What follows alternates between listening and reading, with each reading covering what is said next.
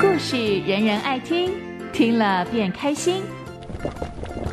温水煮青蛙，不不不，那太残忍了。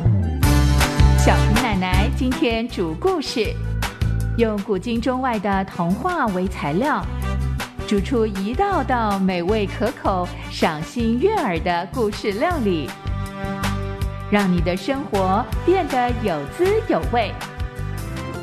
温水煮故事，小平奶奶的独家料理，只此一家，别无分号哦。温小平制作主持。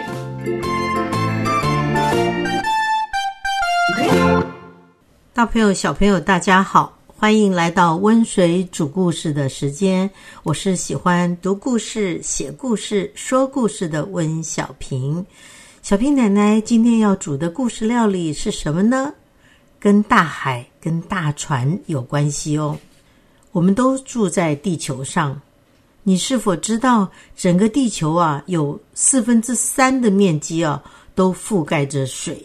其中呢，大部分都是海洋。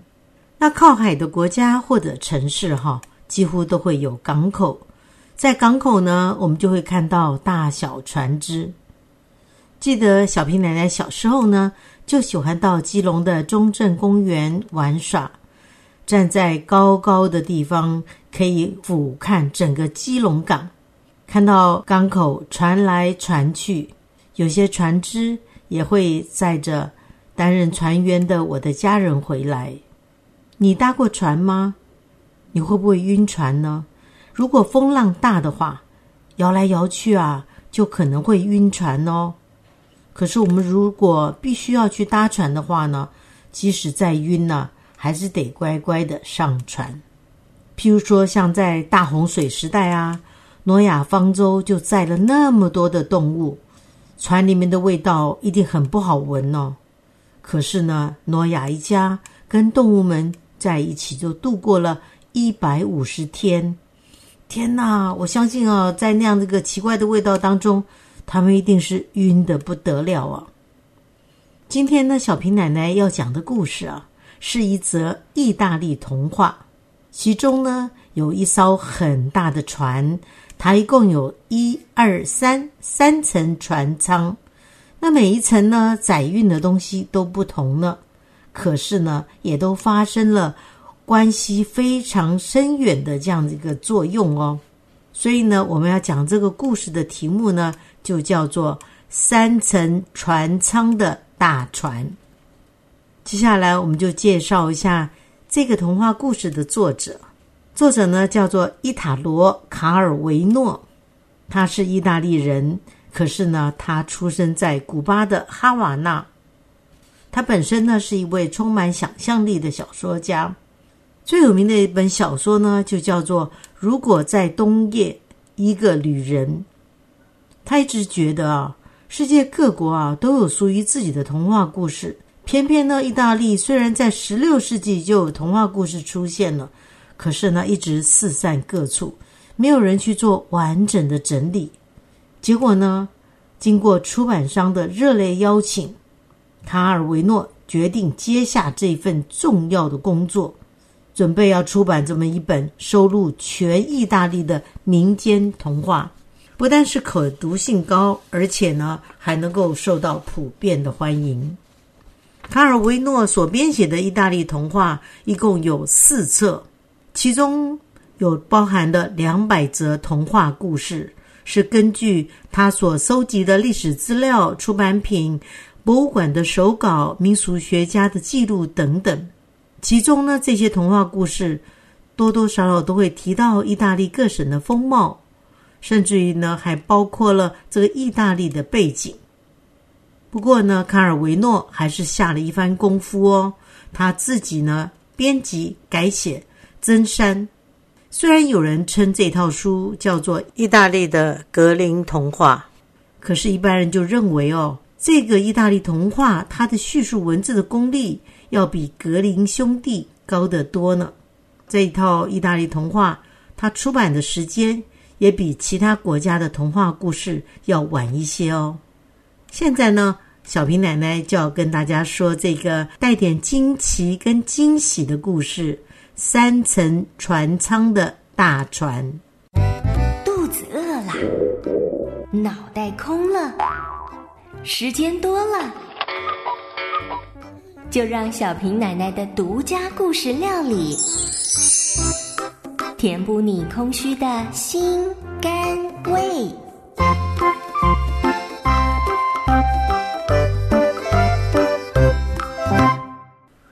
来来来，来听小平奶奶说故事喽！可以准备你的小板凳、一杯饮料，还一点零食哈。我们一起来听听这个意大利童话《三层船舱的大船》。有一对贫穷的夫妻啊，他们住在乡村，对他们来讲真是一个好消息，生了一个男孩子。可是呢，在他们村子里，怎么也找不到一个人适合给他们的孩子做教父。他们只好呢从乡下进到城里面去找，可是呢他们又不认识任何人。如果找不到教父，就不能够为他们的孩子施洗礼。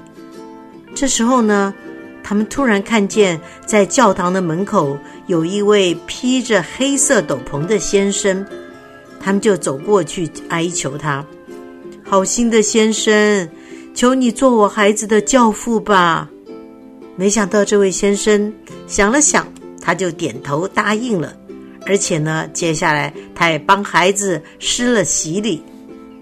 走出教堂以后，这位陌生的先生就说了：“现在我要送给我的教子一份礼物，这是一袋子钱，你们以后就用它来抚养孩子，供他上学。这里呢，还有一封信。”等孩子将来长大会读书的时候呢，你就拿给他看。孩子的父母亲听得目瞪口呆，他们还没来得及说一声谢谢，也没问一声这位先生：“哎，你姓什么？叫什么名字啊？”他就已经远远的走开了。钱袋里装满了金币，这对父母呢，就用这些钱送他们的孩子上了学。当这个孩子慢慢长大，学会读书的时候，他们的父母呢就把那封信交给了他。男孩子打开了这封信，就看到信上这么写着：“亲爱的教子，当我被长期流放以后，我重新回来自己的国家执掌王位，并且需要一位继承人。当你读到这封信。”请你马上启程来寻找你亲爱的教父——英格兰国王。附注一句：在旅途中千万不要与这三个人作伴。一个呢是斜眼的，一个呢是瘸子，还有一个呢是拉力头。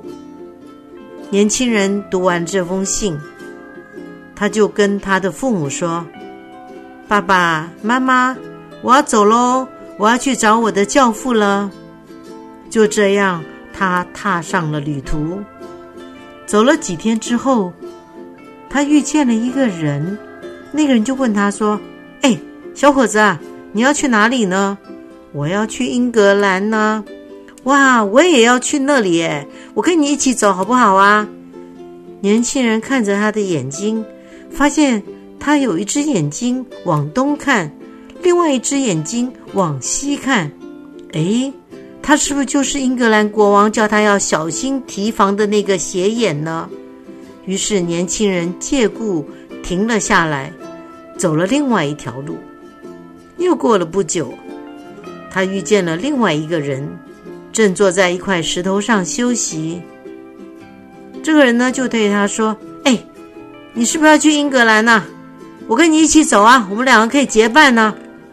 这个人说着，站起身来，拄着一根木棍子，一瘸一拐的走了过来。年轻人又想：哎，这不是信上提醒我要小心谨慎的瘸子吗？于是呢，他又想办法换了另外一条路去走了。走啊走的，他又遇到了一个人。这个人呢，看起来眼睛是好的。腿呢也是好的，至于有没有拉力头，嗯，看起来他的头发真的是非常的浓密耶，而且是一头的整齐的黑头发。既然呢，这个人也想要去英格兰，我们就干脆一起结伴呢，也可以壮胆呐。走啊走的，到了晚上，他们来到了一家小客栈投宿。年轻人就对那个人呢，还是有点不放心。他说：“我还是要提高警觉啊。”于是呢，他就把钱袋还有那封英格兰国王留给他的信呢，交给了店主，请他妥善的保管。就在半夜的时候，年轻人还在睡梦之中，他的那个同伴就起了一个大早，找到了店主，就请他把年轻人的钱袋啊、信啊，还有马都交给他。到了早晨。当年轻人醒来，发现哎，房间里怎么只剩下我一个人？而他的信、他的钱袋、他的马也都不见了。他身上没有剩下一点钱，这下子完蛋了。他想，这下子怎么办呢？店主就对他说：“啊，昨天半夜的时候，你的仆人呐，就把你全部的东西都拿走了。”而且他说是你特别交代的，叫他要提早出发。既然没了马，年轻人只好自己乖乖的靠着一双腿，慢慢的往他的目的地走。走啊走的，他在一条路的拐弯的地方，哇！他竟然看到自己的马就拴在草地上的一棵树，他就走过去，刚刚要解开那个缰绳，那个提前落跑的同伴。竟然身上背着一支枪，从树后头跳了出来，说：“喂，你到底是要命，还是要当我的仆人？如果你想要活下去，就得乖乖的假装我是英格兰国王的轿子，你就是我的仆人。”他一边说着，一边摘掉了他头上戴的黑色假发，只看到他的秃头上面布满了那个癞疤。接下来，他们又启程上路了。这个拉力头呢，骑在马上，年轻人呢，只好用两条腿慢慢的走着。就这样走啊走的，他们终于来到了英格兰。国王以为那个拉力头就是他的轿子，张开双臂欢迎他。而那位真正的轿子呢，却被派到马厩去做了小马官。天天就照顾马匹，帮马洗澡啊，等等的。拉力头啊，还是觉得啊，这个年轻人呢是一个危险，最好呢立刻能够除掉他。所以当有一天国王对他说：“我的女儿啊，被一个妖怪抓到一个岛上，如果你能够把她救回来，我就把她嫁给你。可是我还是要提醒你哦，过去出发去救她的人。”全部都死了，都没有回来。这位拉力头立刻就对国王说：“哇，那你可以派我的仆人去啊！哎呀，他的本领可大了，他一定有本事把公主救回来的。”于是国王立即派人把那位年轻人叫了来，对他说：“你有本事救回我的女儿吗？”年轻人就问说：“您的女儿？”请告诉我她在哪里呀，陛下。国王就说：“告诉你哦，如果你不能够把公主解救回来，我就砍掉你的脑袋。”年轻人接受了这样一个危险的任务，他来到了岸边，望着一艘艘出海的船，不知道到底要怎么样才能够去到公主所在的岛上。这时候呢，突然出现了一位。胡子长到膝盖的老水手走过来，对他说：“小伙子，你听着，你叫他们帮忙准备一艘有三层货舱的大船。”于是呢，年轻人就去找了国王，请他帮忙准备了一艘有三层货舱的大船。当这艘船在码头等待着准备起航的时候，那位老水手又出现了。他对年轻人说：“现在你让他们在一层货舱里装满奶酪的皮，另外一层货舱里装满面包渣，第三层货仓呢，就装满腐烂的肉。年轻人听了，就乖乖的照办，按照老水手的吩咐，装满了三个货仓。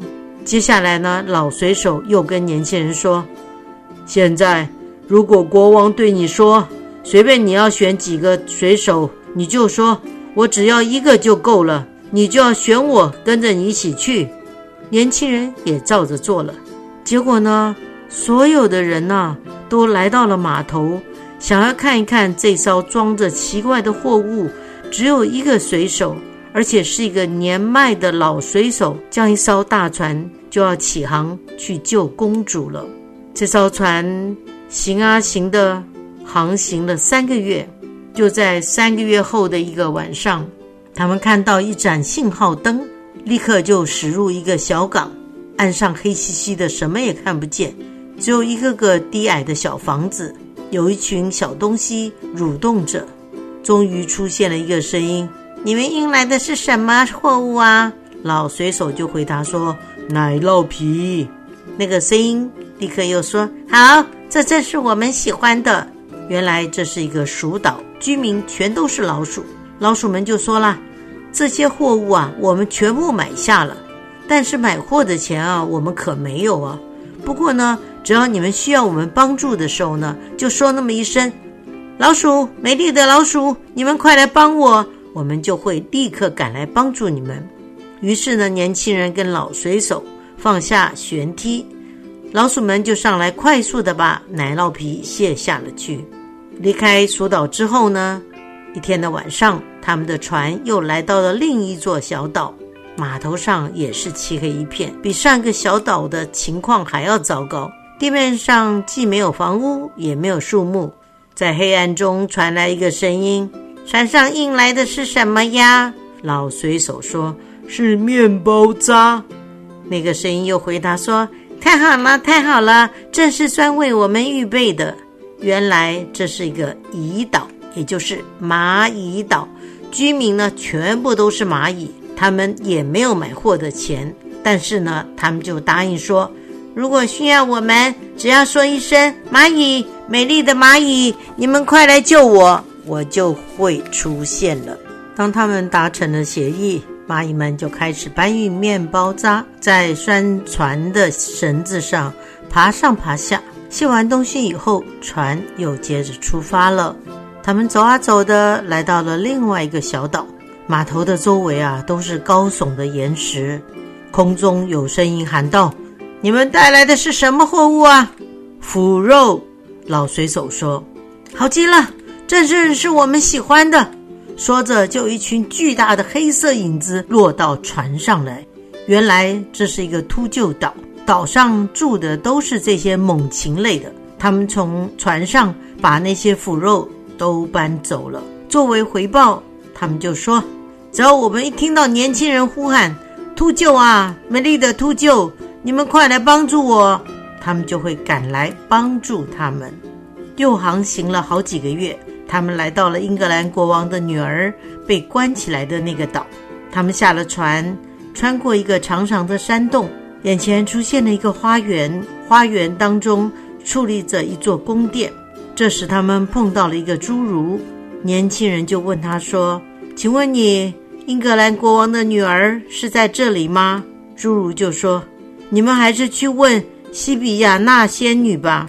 接着就把他们带到一座金子铺地、水晶垒墙的大殿。仙女呢，西比亚娜就坐在一个用金子和水晶做成的宝座上。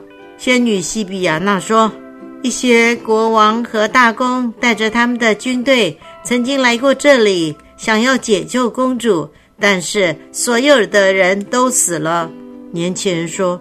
我只有我的愿望和勇气，仙女就说：“那好吧，你必须经过三次考验，如果失败了，你就别想再回去了。你看见那座遮住阳光的大山吗？明天早上，当我醒来的时候，我要让阳光照到我的房间里。你必须在明天早上之前挖平掉这座山。”侏儒呢，就带来一只镐，领着年轻人来到山脚下。年轻人哇哇跑啊跑的，那个铁镐就断了。年轻人想，这下子惨了。幸好呢，他灵机一动，想到了岛上的那些老鼠，就立刻大喊着：“老鼠，老鼠，美丽的老鼠，你们快来帮我！”刚刚说完话，一大群老鼠爬满了山坡，连整个山顶都盖住了。他们挖呀啃呀，把整个山的土都刨走了。大山矮了一层又矮了一层。到了第二天早上，当第一道阳光射进房间的时候，仙女西比亚娜就醒了。她对年轻人说：“真了不起，但是呢，这样还不够。”她把年轻人带到宫殿的下面。在地底下呢，有一个大厅，像教堂一样高，里面呢有一大堆混在一起的豌豆跟冰豆。他就说：“你必须在今天夜里啊，把豌豆跟冰豆分成两堆，只要有一粒豌豆落在冰豆堆里，或者有一粒冰豆落在豌豆里，那都不算数。”侏儒呢，留下了一盏蜡烛灯，就跟着仙女离开了。年轻人拿着眼看就要熄灭的蜡烛灯。站在巨大的豆子堆前，心里想：我一个人怎么可能在那么短的时间里面做完呢？这时候，他又想起了岛上的那些蚂蚁，立刻就大喊着说：“蚂蚁，美丽的蚂蚁，你们快来帮帮我！”刚刚说完话，哇，那个宽大的地下室，就聚集了无数个细小的动物。这些蚂蚁们在豆子堆周围排成队，有秩序地做起事来。一部分蚂蚁搬运豌豆，另外一部分搬运冰豆。很快呢，就把豆子分成了两堆。当仙女看到年轻人又完成了工作的时候，就说了：“我还没输给你，现在呢，有一个更难的考验在等着你。明天拂晓的时候，你必须给我带来满满一桶长生不老的水。这个长生不老泉呢，在一个非常非常高的山上。”上面呢住的都是猛兽，只要有人爬上去啊，那简直不要想了，那绝对没办法活着回来了。所以呢，年轻人就在想说，那我该怎么办呢？这时候呢，他终于想到了一个办法，他就大喊着：“秃鹫，美丽的秃鹫，你们快来帮我啊！”刹那间呐，天空就被盘旋飞下来的秃鹫遮得一片黑。年轻人在每一只秃鹫的脖子上系上一个细口瓶，秃鹫们排成很长很长的队伍，飞到了高山上的泉水那里。他们一个又一个的用细口瓶盛满了泉水，又飞回到年轻人这里，把瓶子里的泉水倒进年轻人预先准备好的水桶当中。当水桶里的泉水装满的时候，传来了马蹄声，仙女西比亚娜吓得跑走了。在她的后面跟着她的一些侏儒们。这时候呢，英格兰国王的女儿也从大殿里奔了出来，高兴地说：“我终于自由了，你救了我！”年轻人带着国王的女儿，还有那桶长生不老水，回到了船上。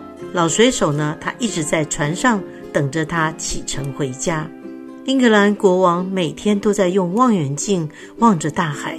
当他看到一艘挂着英格兰国旗的大船驶近的时候，欣喜地奔向港口。那个拉力头看到年轻人平安的把国王的女儿救了回来，差点气死掉。他决定要另外想办法让人杀死这个年轻人。当国王为了庆贺女儿回来，举行了盛大的宴会。这时候呢，有两个形迹可疑的人。就来找年轻人，跟他说有一件紧急的情况，一定要你亲自去跑一趟。年轻人不明白发生了什么事情，就跟着他们来到了树林当中。这两个心机可疑的人，竟然就是拉了一头雇来的杀手。他们立刻拔出刀子，把这个年轻人给一刀刺死了。在宴会上的公主左等右等，就奇怪啊。为什么年轻人跟着两个鬼鬼祟祟的人走出去以后，就一直没回来呢？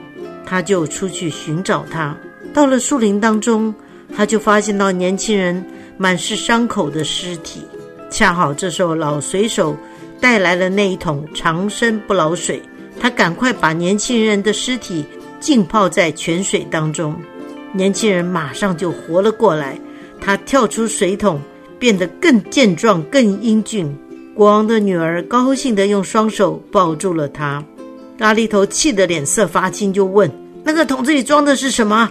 老水手就说：“是滚烫的油。”拉力头于是就让人准备了一桶滚烫的油，对公主说：“如果你不爱我，你不嫁给我，我就自杀。”他把短剑刺入自己的身体，然后跳入滚烫的油桶当中。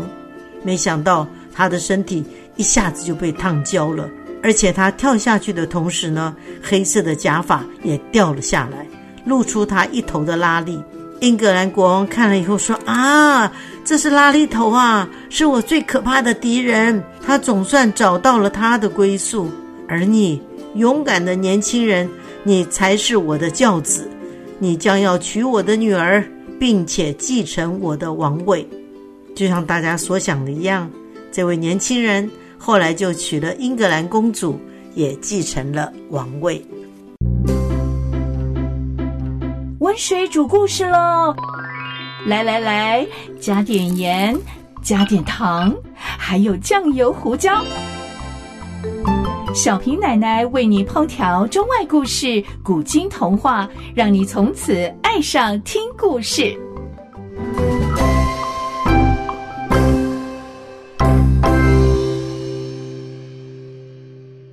听完了小平奶奶今天说的这个意大利的童话故事，哈，我不知道你心里有些什么的想法呢？这个故事好奇特的一份缘分呢，就是在教堂前面的这位陌生人，哈，被那个从乡下来的一对父母啊征求他成为他们孩子的教父，哈。那所谓的教父呢，就是在基督教当中，哈，婴儿哈在出生以后呢，必须要接受洗礼以及那个。啊，教父母的指导，他们在有关于宗教上的知识。呃，未来如果他们的亲生父母过世的话，教父教母呢也有责任要照顾教子教女。当这对夫妻呢找到这位陌生人哈，成为他们孩子的教父。他真的是很不容易耶，他们还得到了金币，可以养育他的孩子。同样的啊，这对父母呢，并没有那么贪心，他们并没有说把这袋金币啊就自己贪了，结果他还是乖乖的用在自己的孩子的养育跟教育上。我们也可以看到，这个孩子哈是一个接受到了良好教育的，所以当他长大以后要出门去寻找他的教父的时候呢，父母亲也放心放手让他出门去了。当然，我们可以看到，就像我们人从小到大一路上啊，总是会遇到一些不幸的事情，遇到一些坏人。坏人的计谋哈，其实有的时候真的防不胜防。他竟然那个拉力头呢，带了假发哈，差点就这样子吃亏上当受骗了。不过，你可以从这个当中，我们可以看到，哎，这个年轻人呢，是不是有点像白雪公主一样？白雪公主也是一样啊，被那个继母装扮成了这个。老太太哈，一次又一次的欺骗，到最后吃了毒苹果死掉了哈。而这个年轻人也是一样，在前面被这个拉力头戴假发骗了，到最后呢，已经哦几乎已经完成任务了哈，可以娶到公主了。没想到呢，竟然被两个人骗到森林里面去呢，又被杀了。要不是老水手啊那么聪明哈，用这个长生不老水救活了哈，这个故事大概就讲不下去了。所以这当中也是在提醒我们呢，这个害人之心不可有啊，可是防人之心是不可无的呢。很重要的一点就是慧眼识英雄，爸爸妈妈帮自己的孩子找教父。年轻人找到了老水手，他听老水手的话，去准备各样的物品。而那些老鼠、蚂蚁、秃鹫呢？最后，他们也实现了他们的诺言，让年轻人能够幸免于难，救回了公主。我们一个人的善良本性啊，到最后呢，可能还是对我们来讲是有帮助的。三层船舱的大船，这个故事讲完喽，提醒我们呢，时时刻刻要懂得。保护好我们自己，才不至于让父母亲担忧。小平奶奶的温水煮故事，下一回又会说什么样的故事呢？我们一起期待吧，拜拜。